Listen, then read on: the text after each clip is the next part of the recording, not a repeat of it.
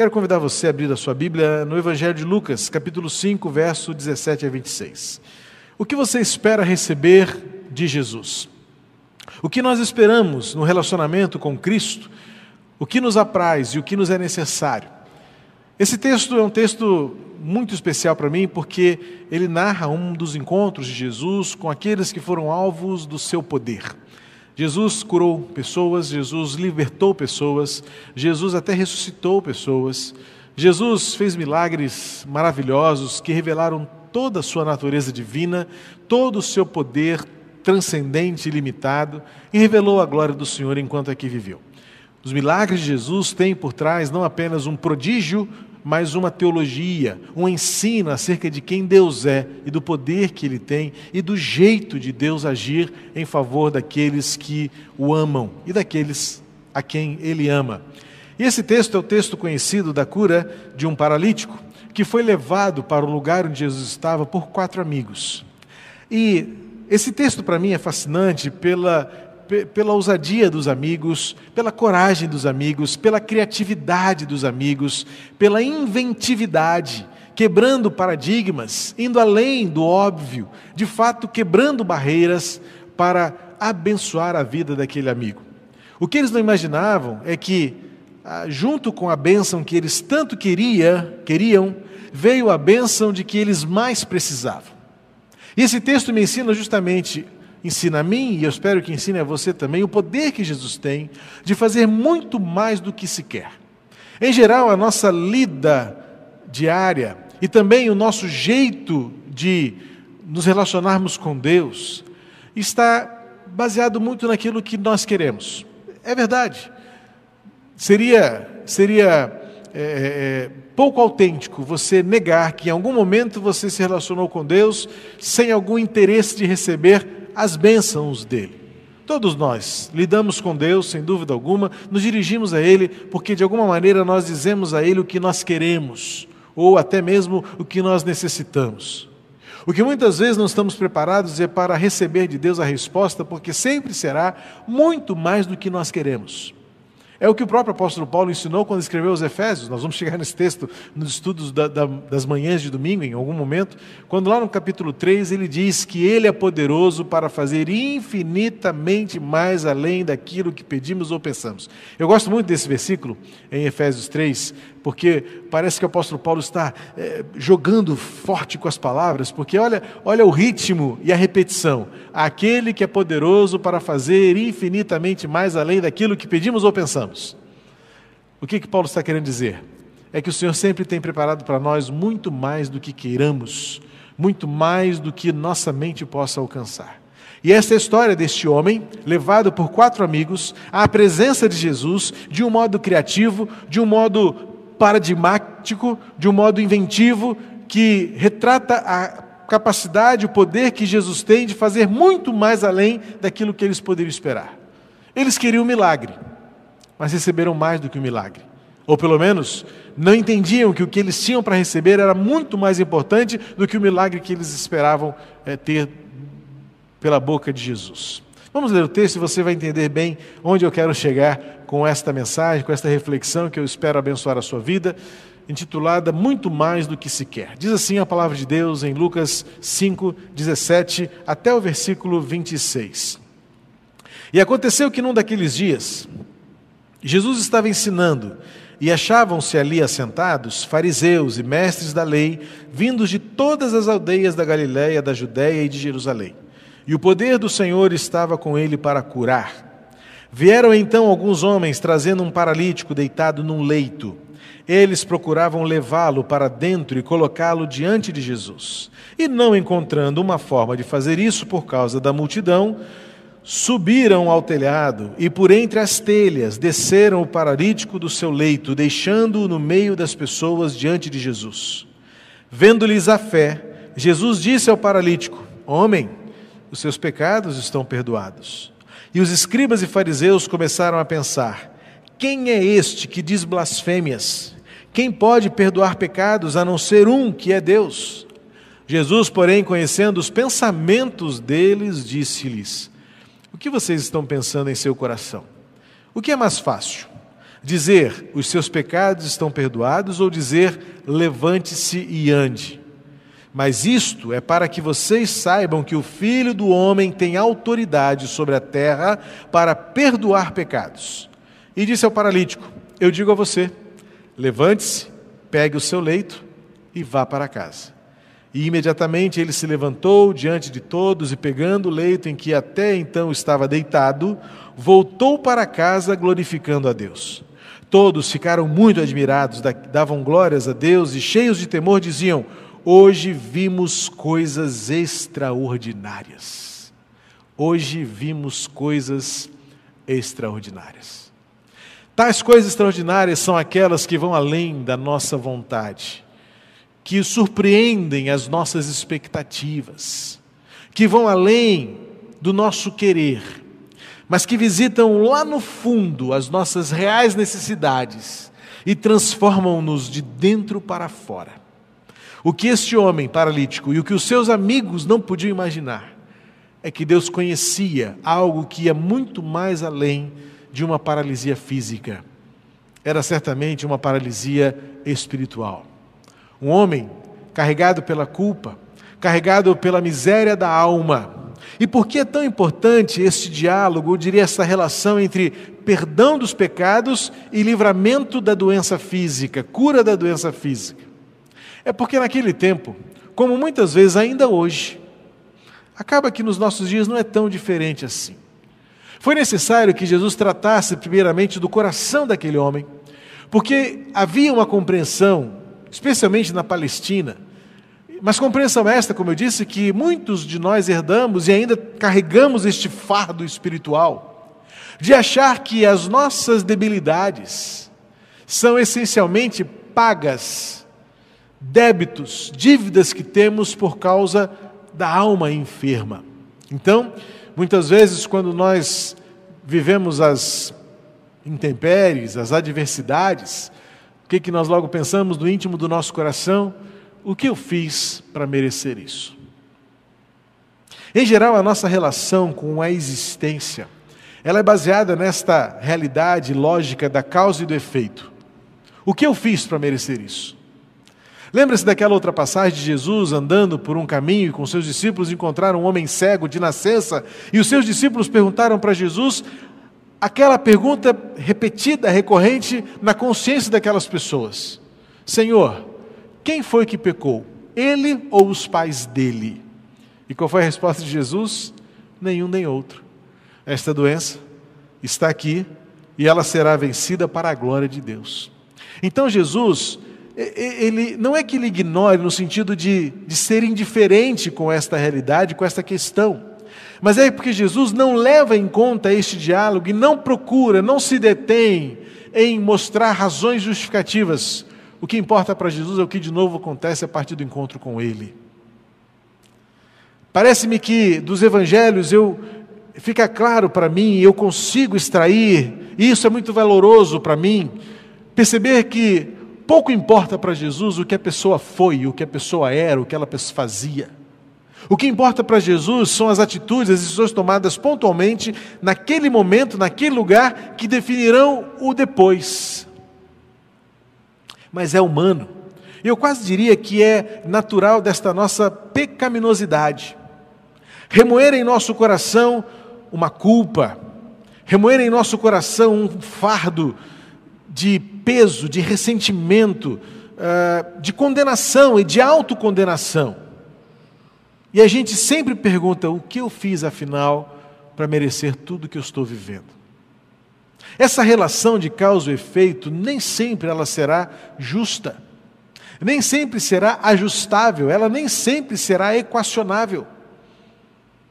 Essa relação é frustrante, porque se a gente tentar encontrar uma justificativa para cada mazela, para cada debilidade, para cada fraqueza, nós entraremos em parafuso, e em geral é o que muitas vezes algumas terapias fazem, é tentar apontar culpados, quando na verdade o Senhor Jesus nunca revelou os céus apontando-nos a culpa e o pecado, a fonte, mas sempre apontando para frente. Os dedos das mãos do Senhor nunca foram acusadores. mas foram diretivos. As mãos de Jesus nunca, de forma simbólica, nunca tiveram a preocupação de condenar dizendo isso tudo está acontecendo porque você. Não. O Jesus, o Messias, o Cristo do Evangelho, a graça de Deus revelada por este homem, o Nazareno, tem suas mãos apontadas para o amanhã, a partir do agora. Lembra como ele tratou daquela mulher adúltera, condenada ao apedrejamento por aqueles homens? Jesus disse para ela assim: Eu também não te condeno. Vá, não peques mais. O olhar de Jesus sempre esteve direcionado para o depois, a partir de agora. Mas era necessário que Jesus olhasse para este homem e, primeiramente, declarasse: os seus pecados estão perdoados, para que, de uma maneira muito clara, dissesse: olha, vamos estabelecer um ponto central aqui. O nosso ponto de partida é: você não está paralítico ou você não é paralítico porque você fez alguma coisa para receber isso. Esta não é a forma de Deus, da economia do Senhor no mundo. Não é assim que acontece. Não vai ter lógica. Porque o diabo, sim, ele aponta culpados. O diabo está o tempo todo observando e tentando colocar em nosso coração uma culpa, uma responsabilidade, tentando dizer que nós somos, de fato, os causadores. Ainda que muitas vezes nossas escolhas sejam más, ainda que muitas vezes os caminhos que escolhemos traçar são caminhos de destruição. O que eu quero destacar aqui é que quando estamos diante de Jesus, revela-se a graça, a misericórdia, que não faz o que nós normalmente costumamos fazer e que o diabo é especialista em fazer. Ah, mas você fez isso. Eu avisei.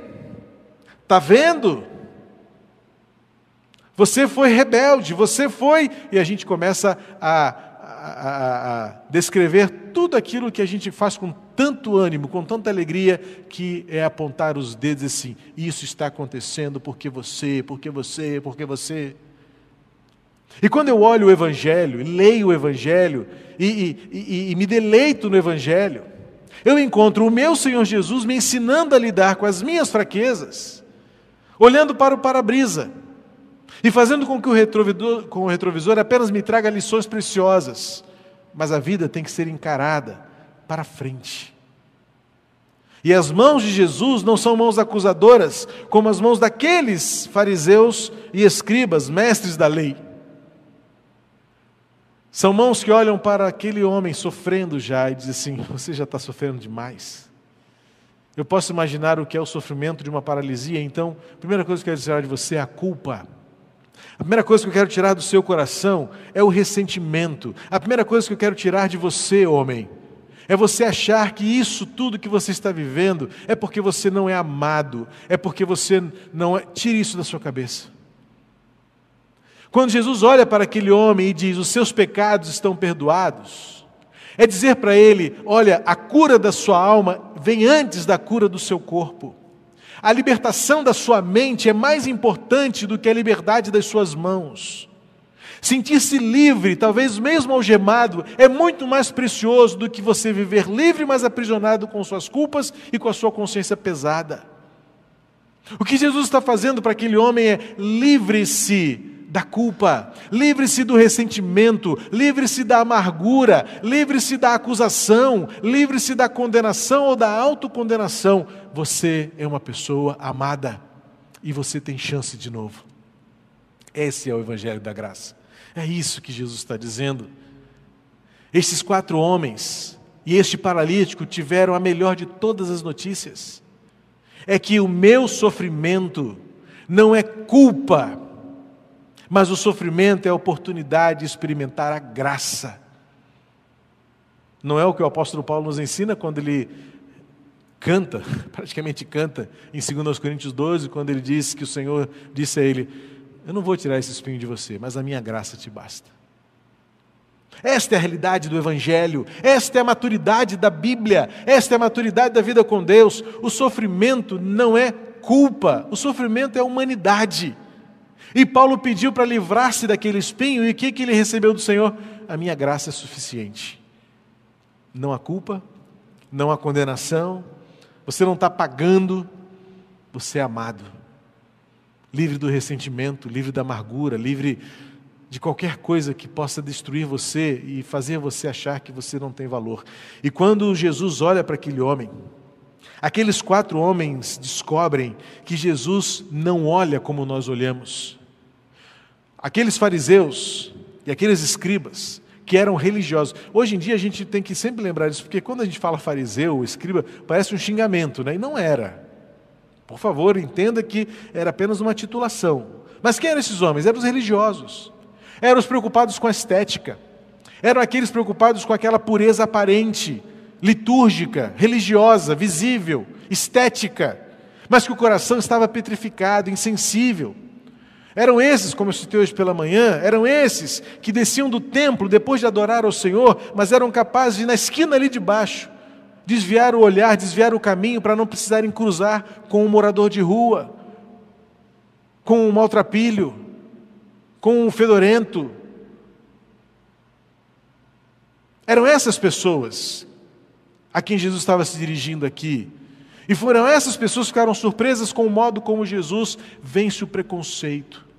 Porque naquela cultura, desde então, qualquer doença, qualquer enfermidade, qualquer imperfeição, era tido na consciência do coletivo que Deus estava condenando aquela pessoa ao sofrimento.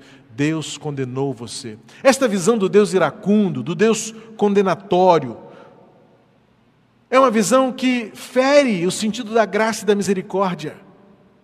É claro que Deus é justo, que Deus é um Deus que é correto, é um Deus que não se curva, é um Deus que não, que não esmorece diante das imperfeições do pecado. Mas é um Deus que, acima de tudo, é amor.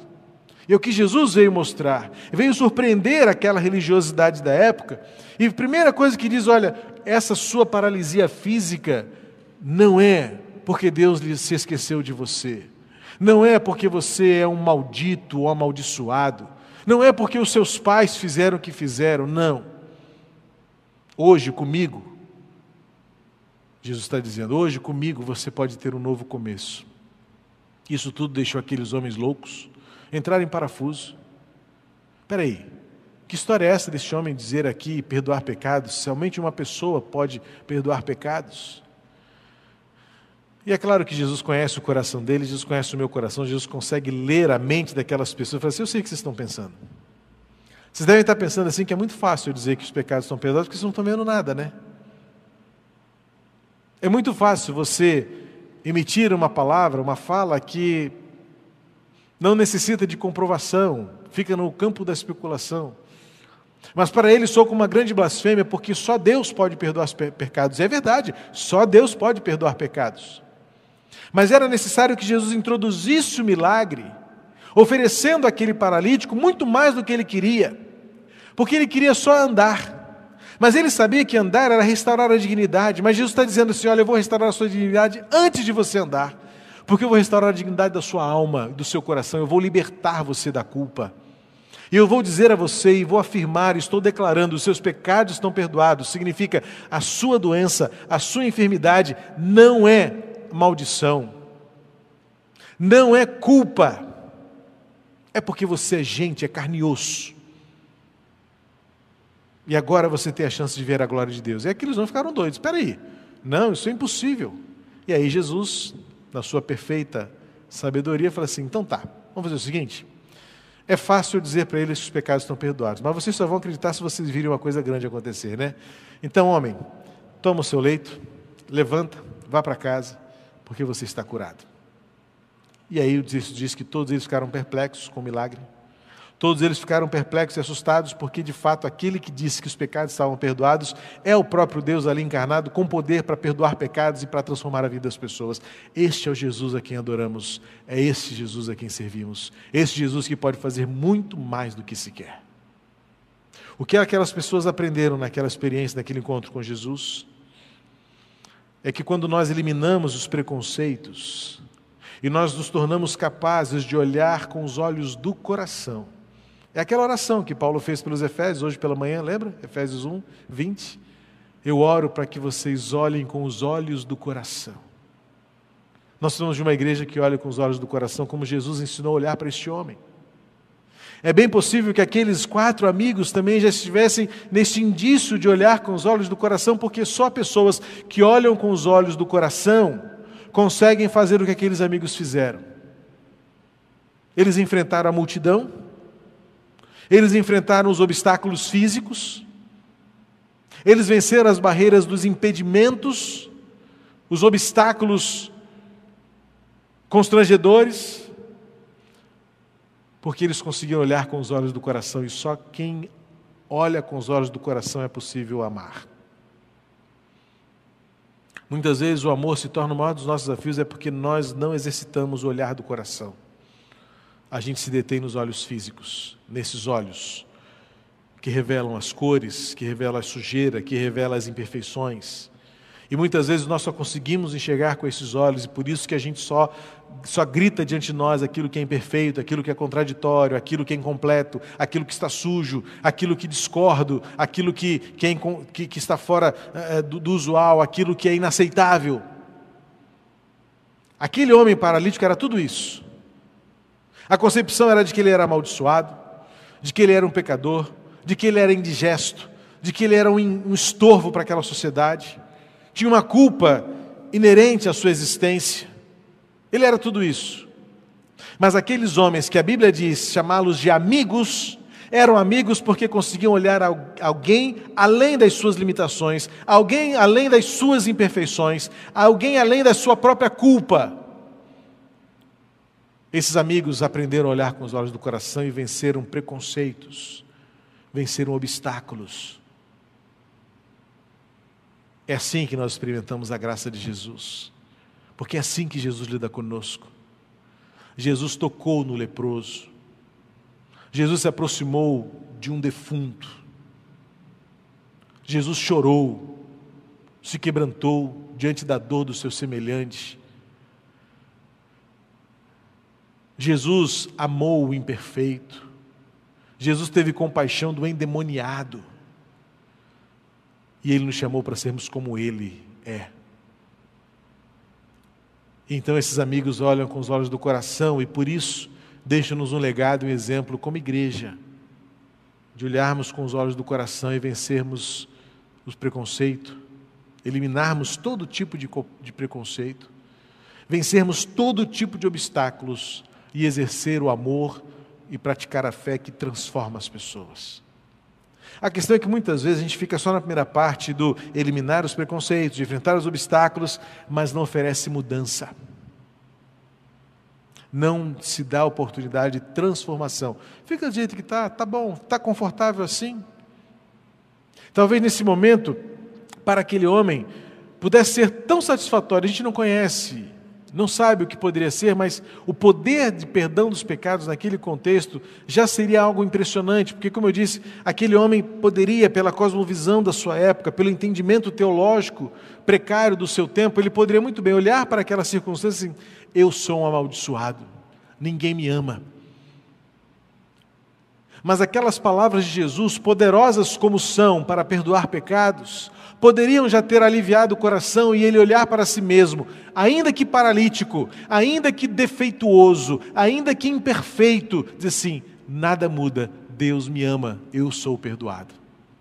A primeira lição preciosa que esse texto nos dá, no sentido da ênfase principal, é esta: é que aquele homem precisava saber que, independentemente de ser curado da sua paralisia física, a partir daquele momento ele podia desfrutar do amor incondicional de Deus. Não havia a maldição não havia a culpa, não havia a imperfeição da alma, porque ele era amado. E mesmo paralítico, Jesus dá uma lição para ele e para os outros: você, ainda que paralítico, é amado do Pai. Essa é a lição da graça, ainda que. Mas Jesus completa e vai mais a fundo, porque agora era o testemunho para os outros. Já que os outros duvidaram que ele tinha poder para perdoar os pecados, para ministrar a graça e declarar o amor de Deus, independentemente das circunstâncias, ele fala assim: então tá bom, então levanta e anda. Já que é para crer, então levanta e anda, e todos eles vão ficar perplexos diante do que virem. E aquele homem se levantou, pegou sua cama e voltou para casa. Restauração, reconciliação, recomeço. Mas era necessário que quatro amigos ensinassem-nos a vencer o preconceito, a eliminar os obstáculos, a viver pela fé, porque só quem tem fé pode subir uma casa, tirar um telhado e descer sob uma, uma maca diante de Jesus, vencendo o tumulto, vencendo a multidão. E Jesus diz, diz o texto que ele viu a fé que aquelas pessoas tinham. De versículo 20 diz: Vendo Jesus a fé dessas pessoas o perdão para os pecados, a graça, o amor incondicional de Deus é resultado da manifestação da nossa fé, do exercício da nossa fé. E quando isso acontece, nós vemos, contemplamos, experimentamos as manifestações inexplicáveis de Deus. Você viu como o texto termina, versículo 26? Hoje vimos coisas extraordinárias.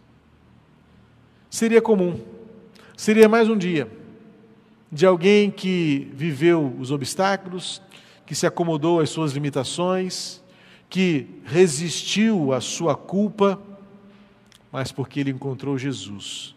Todos viram coisas extraordinárias. Porque Jesus faz conosco e nos dá muito mais do que se quer. Ele salva a alma, alivia o coração e ele nos traz para dentro do amor de Deus. Podia até não ser curado, mas ele já conheceu o amor de Deus quando foi-lhe dado o perdão para os seus pecados. Eu sou amado do Pai. Esta é uma verdade que nada nem ninguém pode mudar. Esta é a verdade que sofrimento algum vai diminuir. Esta é uma realidade que religiosidade alguma vai, des, vai desfalcar. O que aquele homem aprendeu de pronto, com as palavras de Jesus estando diante dele, é: você é amado do Pai. Ainda que você não volte a andar, você é amado do Pai. Mas para que todos vejam, você será transformado, você será curado. Eu não sei como está a sua condição agora, neste momento, onde quer que você esteja, em casa, em trânsito, no trabalho, assistindo agora ao vivo, são 8 e 18, ou algum horário qualquer que você venha assistir este culto. Eu acredito que Deus vai falar ao seu coração, como Ele falou ao meu, quando mais uma vez eu li esse texto. E eu glorifiquei a Deus porque nós continuamos desejosos de ver Deus agir. Não necessariamente pela cura dos paralíticos, mas por vidas que experimentam a graça restauradora da liberdade da culpa, da liberdade da condenação e se veem livres para declararem: somos amados do Pai. Nessa noite, meu desejo é que você também se sinta e experimente amado do Pai independentemente das circunstâncias. O que Jesus quis dizer para aquele paralítico, antes mesmo de curá-lo fisicamente, é: saiba que nada muda o amor de Deus por você. Você está perdoado. Não existe fala mais libertadora, não existe consciência mais profunda de transformação do que eu e você sabermos que estamos perdoados. Não há mais culpa, não há mais condenação o Senhor nos ama e nada muda isso. É por isso que Ele sempre estará pronto para fazer muito mais do que se quer. Eu quero orar por você agora. Eu quero que onde você esteja neste momento, na sua sala, no seu quarto, sozinho ou com a sua família, eu quero desafiar você a colocar o seu coração diante de Deus, porque se existe alguma coisa que o diabo mais utiliza para nossa condenação, é a culpa. Assim como aquele homem devia sentir-se culpado pela sua paralisia, carregando consigo este sentimento, Deus me amaldiçoou. Deus tem me castigado com este sofrimento. Deus tem me derrubado com esta dor. Eu estou pagando pelos meus erros, pelas minhas escolhas. Deixa eu falar uma coisa para você, presta atenção aqui. Talvez até você esteja de fato colhendo frutos amargos de escolhas ruins que você fez. Mas o amor de Deus preenche a sua vida a partir de agora. Como fez com aquela mulher adúltera, como fez com este homem, como respondeu os discípulos diante daquele cego de nascença. Não, não há pecado tão grande ou tão profundo que impeça a manifestação do meu amor, da minha glória e da minha graça. É por isso que ele disse àquele paralítico: Antes de tudo, Sinta-se amado, sinta-se perdoado. Você é precioso para mim. Em nome de Jesus, sinta-se amado nesta noite. Não há ofensa, não há dor, não há culpa, não há perseguição, não há adversidade que diminua o poder que o amor de Deus tem por sua vida em Jesus Cristo. E a minha oração é para que nesta noite, neste momento, a graça de Deus inunde o seu coração e você receba com fé. Como estes homens venceram a multidão, venceram a altura, venceram o telhado, venceram a força e levaram este homem diante de Jesus. Nós estamos aqui como igreja, levando você também diante de Jesus para dizer: você é amado, você é amada. Não se sinta destruído pela culpa. Não se sinta refém do seu sofrimento, da sua dor. Em nome de Jesus, receba a graça de Jesus para que você comece de novo. Para que venha depois da noite escura um novo amanhecer. E em nome de Jesus, eu clamo para que você receba do Espírito Santo a mesma palavra que aquele paralítico, ex-paralítico, recebeu de Deus. Toma o seu leito, não se deite mais nele, mas leve para casa porque a partir de agora os seus pecados estão perdoados, você é amado do Pai eterno. Pai querido, em nome de Jesus, se há corações dilacerados, se há almas em dúvida, se há mentes machucadas nesta hora pela culpa, pela dor, pelo sofrimento, pela condenação, por dedos em riste, acusando, denegrindo, esmorecendo, flagelando. Pai, em nome de Jesus, que o Teu Espírito Santo esteja como escudo, guardando essas almas e esse coração, trazendo de forma tão vívida e clara a promessa do Teu Filho Jesus. Os seus pecados estão perdoados. Pai querido, em nome de Jesus, revela o Teu amor a essas vidas. Enxuga de cada rosto as lágrimas e recomeça que haja um novo alvorecer, um novo dia, um novo tempo a partir de agora. E que dedos que apontam sejam agora substituídos, anulados por um dedo apenas, o teu dedo de amor e graça que aponta um caminho, que aponta uma direção, um novo começo.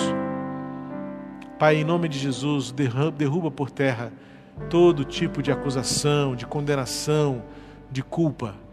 Transforma os corações Dá-nos muito mais do que queiramos. Dá-nos o que precisamos. Graça e amor. Em nome de Jesus. Amém e amém.